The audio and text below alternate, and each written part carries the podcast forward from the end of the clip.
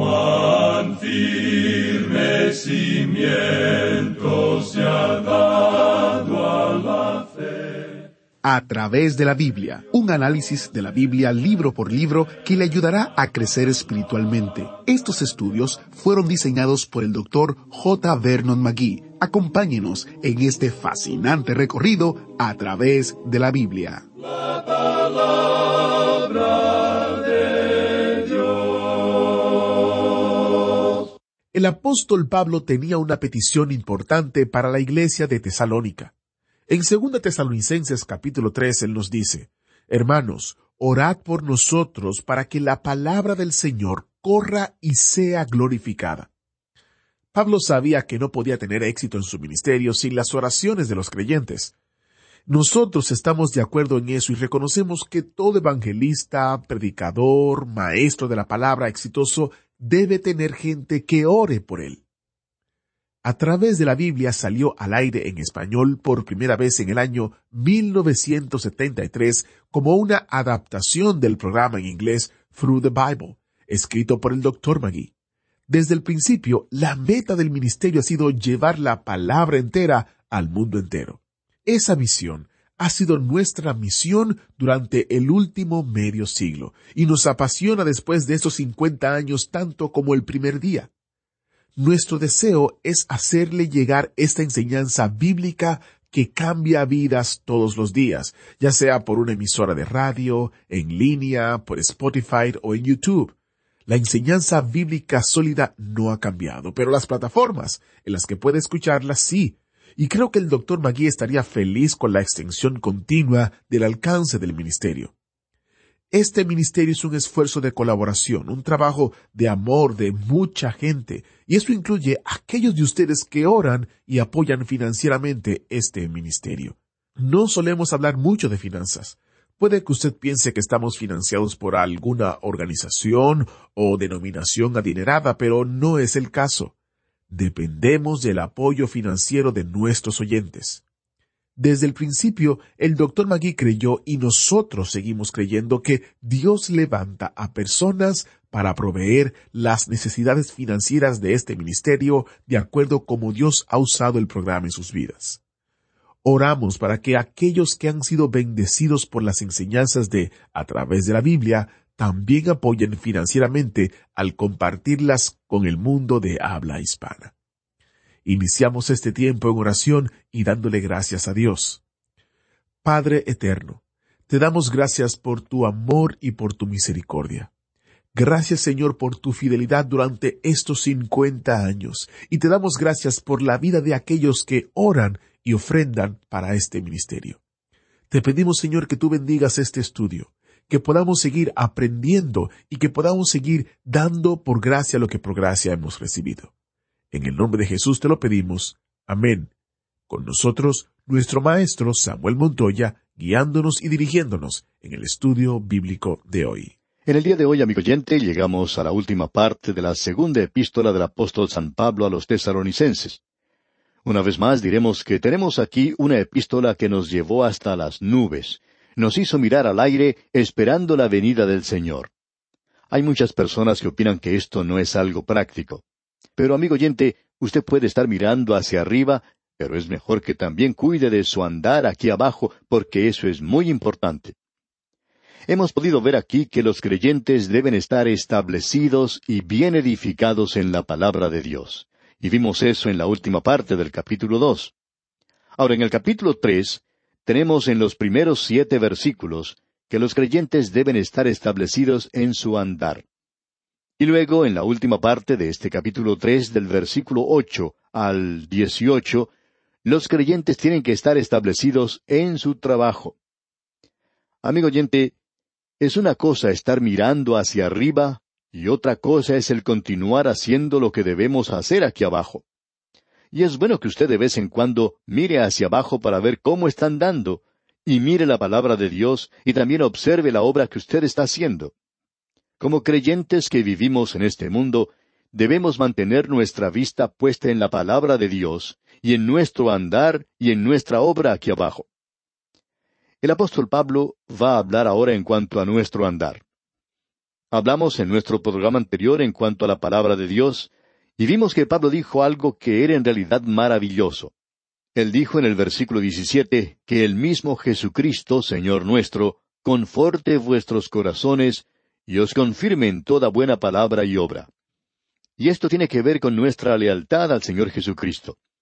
Pablo habló en esta sección de la maravillosa posición que tenemos en Cristo. Nosotros somos elegidos, somos escogidos, dice Pablo, desde el principio para salvación, mediante la santificación por el Espíritu y la fe en la verdad, a la cual os llamó mediante nuestro Evangelio, para alcanzar la gloria de nuestro Señor Jesucristo. Esto es algo en realidad que nos llena de entusiasmo y nos da mucho ánimo.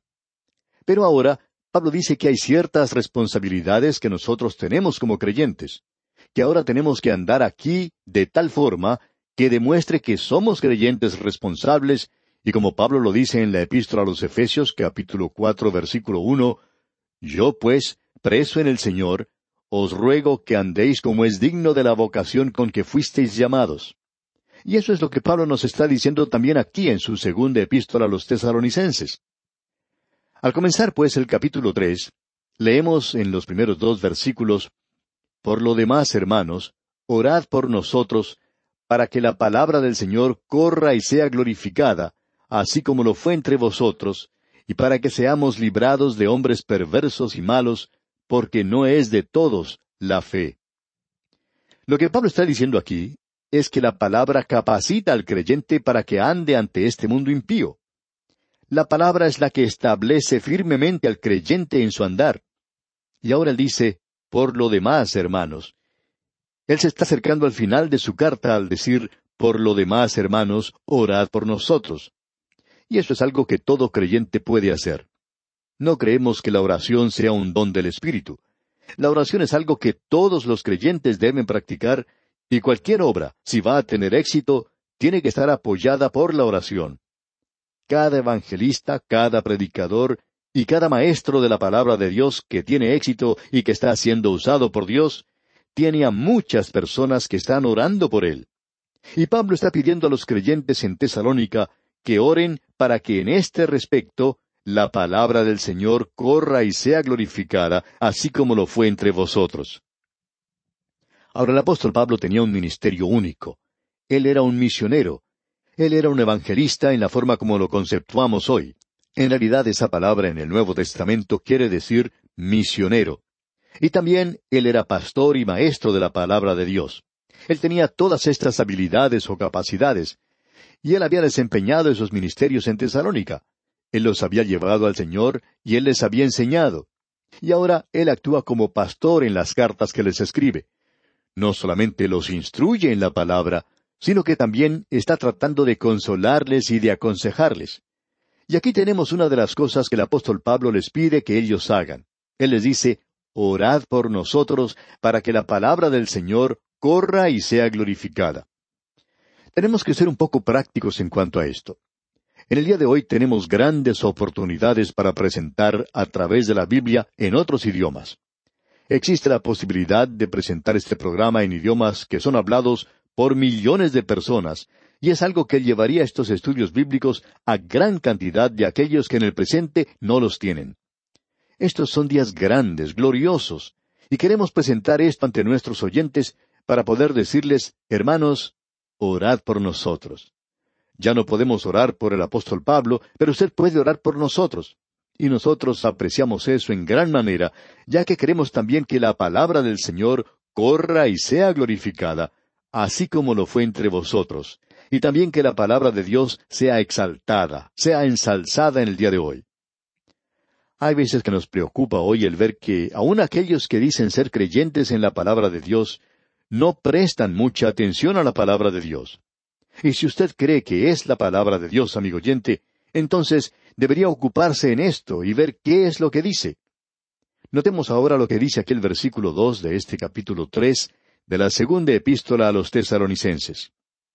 Y para que seamos librados de hombres perversos y malos, porque no es de todos la fe.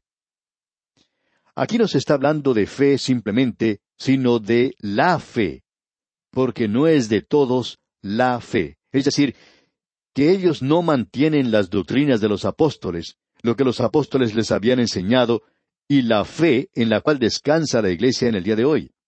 El fundamento es la doctrina que estos hombres han dado a la iglesia en el día de hoy.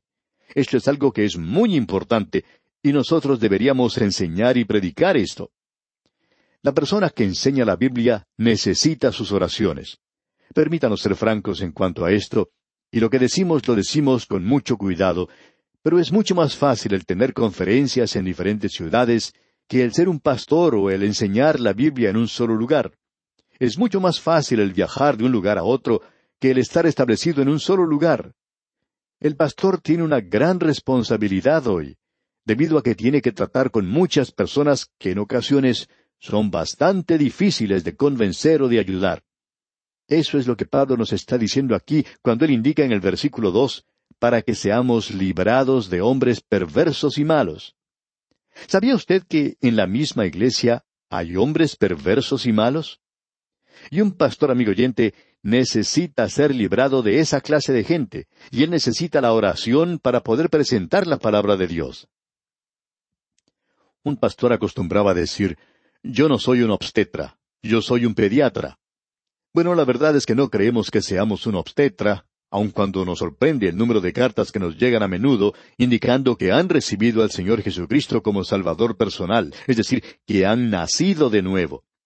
La palabra de Dios se presenta a través de la radio y lleva a los oyentes al conocimiento salvador de Jesucristo. Esta es la obra de un evangelista.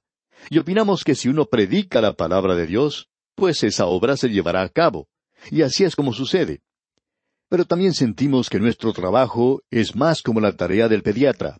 Después de todo, hablando francamente, el obstetra tiene el trabajo más fácil, es quien ayuda en el momento de dar a luz al bebé. Y eso es algo fantástico. Pero luego él entrega al niño al pediatra, el médico para los niños, y él es quien se preocupa en cuanto a la dieta de la criatura. Él es quien tiene que ver que continúe creciendo normalmente y hasta cambiar los pañales. Él es quien tiene que tratar con los santos de la iglesia que tienen mal carácter, y esa, amigo oyente, es una tarea bastante difícil. Así es que nosotros simpatizamos mucho con los pastores.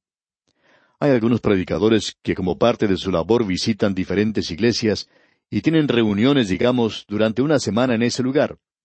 Luego de haber predicado la palabra, luego de haber enseñado la palabra de Dios a los santos, parten de ese lugar, y luego es el pastor quien tiene que continuar el trabajo en ese lugar. Él es quien tiene que enfrentarse a los problemas diarios que se presentan allí. El predicador que visita tiene sus reuniones y luego se va. De modo que el conferencista o el evangelista o el que enseña la Biblia tiene que desarrollar el trabajo más fácil, digamos, que el hombre que tiene la tarea del pastorado. Y Pablo está diciendo aquí que nosotros podemos ser librados de hombres perversos y malos creemos en realidad que la palabra de Dios y la predicación del Evangelio es estorbada en su mayor parte en el día de hoy por personas dentro de la misma iglesia que por cualquier otro método o por cualquier otra cosa. A nosotros nunca nos han atacado, por ejemplo, los representantes de los intereses de la industria licorera, o los productores de las grandes empresas cigarreras. Pero ha ocurrido que los así llamados santos de algunas iglesias sí han tratado de atacarnos, si no físicamente, por lo menos verbalmente. Ellos son los que le dan a uno momentos difíciles, amigo oyente. Bueno, hemos dedicado mucho tiempo a esto por la siguiente razón. Es una cosa el mantener la verdad de la venida de Cristo, el amar su venida, y otra cosa es un andar digno de esa gran verdad. Y de eso es que nos está hablando Pablo aquí demostremos hoy por nuestra relación con la palabra de Dios, por nuestra forma de andar aquí, que estamos viviendo lo que creemos. Y luego Pablo continúa diciendo, pero fiel es el Señor. Y eso, amigo oyente, es maravilloso. Muchas veces no cumplimos con Él. Sin embargo, Él siempre, siempre cumple con nosotros. Él es fiel. Él siempre ha sido fiel. Y dice aquí el versículo tres, pero fiel es el Señor que os afirmará y guardará del mal. Amigo oyente, eso es algo que creemos debiera ser mantenido por muchos que profesamos ser creyentes. Este versículo tan pequeño que tenemos ante nosotros es muy importante, y por tal razón leámoslo una vez más. pero fiel es el Señor, que os afirmará y guardará del mal. En el día de hoy, amigo oyente, los creyentes necesitamos ser afirmados. El hogar en este instante se encuentra desordenado. Lo mismo ocurre con la iglesia y con la vida de los creyentes que están pasando por la misma situación. Es necesario que seamos afirmados. Ahora, ¿cómo puede ser afirmado? Yendo a la palabra de Dios y permitiendo que ella tenga su influencia en su vida. Y sólo la palabra de Dios, amigo oyente, le cuidará a usted del mal. Alguien ha dicho, la Biblia le mantendrá alejado del mal, del pecado, pero el pecado le mantendrá alejado de la Biblia. Así es que, para ser afirmado, amigo oyente, vaya a la palabra de Dios.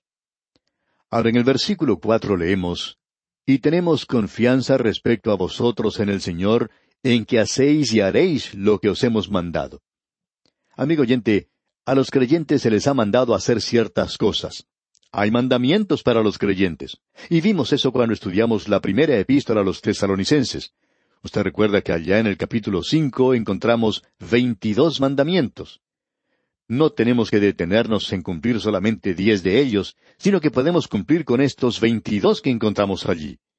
Y esas son las cosas que tienen que hacer los creyentes. El Señor Jesucristo dijo, Si me amáis, guardad mis mandamientos. Y esos son sus mandamientos. Pablo tenía su confianza puesta en el Señor en cuanto a esto, ya que dice, Y tenemos confianza respecto a vosotros en el Señor, en que hacéis y haréis lo que os hemos mandado. Es decir, que esta iglesia que tenía un testimonio tan maravilloso, continuaría manteniendo ese testimonio. Luego en el versículo cinco dice, Y el Señor encamine vuestros corazones al amor de Dios y a la paciencia de Cristo. El creyente tiene que andar en el amor de Dios y en la espera paciente de la venida de Cristo. Y amigo oyente, si usted está andando en el amor de Dios, en el calor de su amor, donde el amor de Dios se demuestra en su corazón y usted sabe que Él le ama, usted puede manifestar ese amor por el poder del Espíritu Santo. Porque solo el Espíritu de Dios puede hacer que Dios sea algo real para nosotros. Y el fruto del Espíritu es el amor, y éste se manifiesta a sí mismo. Usted no puede amar así por naturaleza, amigo oyente, a cualquier persona, a cualquier Ricardo, Tomás o Sebastián que se atraviese por delante. Y creemos que no deberíamos hacer eso. Pablo había dicho a los creyentes de Filipos que nuestro amor en el día de hoy tiene que ser demostrado con juicio, y por tanto tenemos que poner mucho cuidado en cuanto al amor que demostramos a aquellos que nos rodean. Hay personas que nos harían daño si no tenemos cuidado. Así es que debemos tener mucho cuidado cuando abrimos nuestros brazos a otra persona bien podríamos recibir una puñalada en la espalda. Y luego dice, y a la paciencia de Cristo. Aquí no tenemos una doctrina para discutir en cuanto a si usted es premilenario o postmilenario o amilenario, o si el Señor viene antes de la tribulación o después de la tribulación. Esto aquí se refiere a esperar pacientemente la venida de Cristo. Y esa es una buena posición, un buen lugar donde estar. Estos versículos que nos ha tocado leer hoy son versículos muy hermosos. Cada uno de ellos es algo maravilloso. Son tan maravillosos que uno podría decir refiriéndose a ellos que cada palabra de estos versículos, si uno la cortara, sangraría. ¿Cuán cierto es esto aquí? Ahora el versículo seis de este capítulo tres de la segunda epístola a los tesaronicenses dice, Pero os ordenamos, hermanos, en el nombre de nuestro Señor Jesucristo, que os apartéis de todo hermano que ande desordenadamente, y no según la enseñanza que recibisteis de nosotros. El creyente no tiene que andar con los que se comportan en forma desordenada, amigo oyente. Hay algunos que piensan que tienen que ir a testificar a los bares y sentarse con los que están borrachos en ese lugar, y hay otros que hasta han dicho que uno debería tomar algunas de las bebidas que ellos están bebiendo. Sin embargo, hay quienes se han convertido en alcohólicos haciendo eso. Dios dice que uno debe dejar a esos que viven desordenadamente fuera de nuestra comunión. Usted puede testificarles sin necesidad de ir al bar a sentarse con ellos. Usted no tiene que congregarse con aquellos que están haciendo cosas malas. Dios nos presenta esto muy claramente en este versículo. Él dice, que os apartéis de todo hermano que anda desordenadamente y no según la enseñanza que recibisteis de nosotros. Si usted se junta con esa clase de personas, amigo oyente, entonces usted va a llegar a ser también esa clase de persona. Y como dice el adagio callejero, dime con quién andas y te diré quién eres. Amigo oyente, si esa es la clase de personas con las cuales usted va a andar, esa es la clase de persona que usted es. Tenemos pues que tener mucho cuidado en cuanto a la clase de personas con las cuales nos juntamos y con aquellos con los que nos asociamos. Eso es muy importante. Recordemos también las palabras del apóstol Pablo allá en la primera epístola a los tesaronicenses capítulo cinco versículo veintidós, donde él nos dice, Absteneos de toda especie de mal. Esto, pues, es muy importante de tener en cuenta. Y vamos a dejar esto aquí por hoy y continuaremos, Dios mediante, en nuestro próximo estudio, cuando veremos la obra del creyente. Es nuestra sincera oración que el Señor le bendiga en gran manera. Muchas gracias al maestro Samuel Montoya por guiarnos y dirigirnos en el estudio bíblico de hoy. Y quiero dejar con ustedes un testimonio en audio de una oyente. Se llama Rosanna de Guatemala. Ella comparte la fidelidad de Dios con nosotros. Mi nombre es Rosana Gómez. Soy originaria de Guatemala. Nací en un hogar cristiano. Soy la cuarta generación y acepté al Señor Jesús como mi Salvador a la edad de ocho años en una escuela bíblica de verano. La primera vez que escuché a través de la Biblia fue por mi abuela en la radio cultural de Guatemala. Lastimosamente mi abuela no sabía leer, pero escuchaba atentamente y memorizaba, y luego me lo transmitía. Doy gloria a Dios porque en mí se cumplió según de Timoteo 1.15, la fe no fingida. Así nació el deseo de leer y aprender y enseñar la palabra de Dios. Esto sucedió en 1977 en el idioma español. Han pasado 46 años.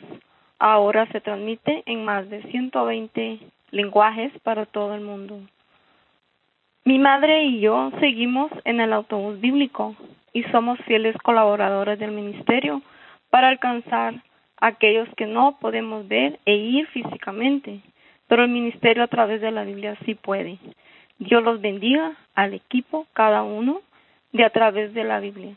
Se despide a su hermana en Cristo con Filipenses 4:9, lo que aprendí, recibí, oí, vi y hago en el nombre de Jesús.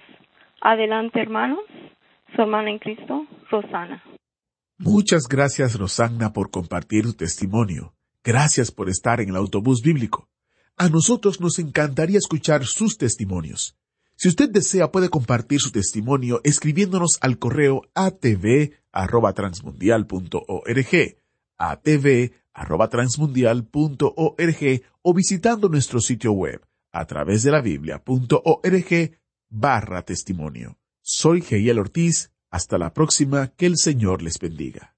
Agradecemos que nos acompañara en el estudio de hoy. Le invitamos a que visite nuestro sitio en internet a través de la biblia.org. Ahí puede suscribirse para recibir las notas y bosquejos de lo que estamos estudiando y noticias del ministerio. También encontrará la variedad de libros y materiales gratuitos que tenemos para usted. El sitio es a través de la biblia.org. Todo lo que hacemos es posible gracias al Señor y a personas como usted que se unen a nosotros en la obra de llevar la palabra entera al mundo entero. A través de la Biblia es una producción de Radio Transmundial.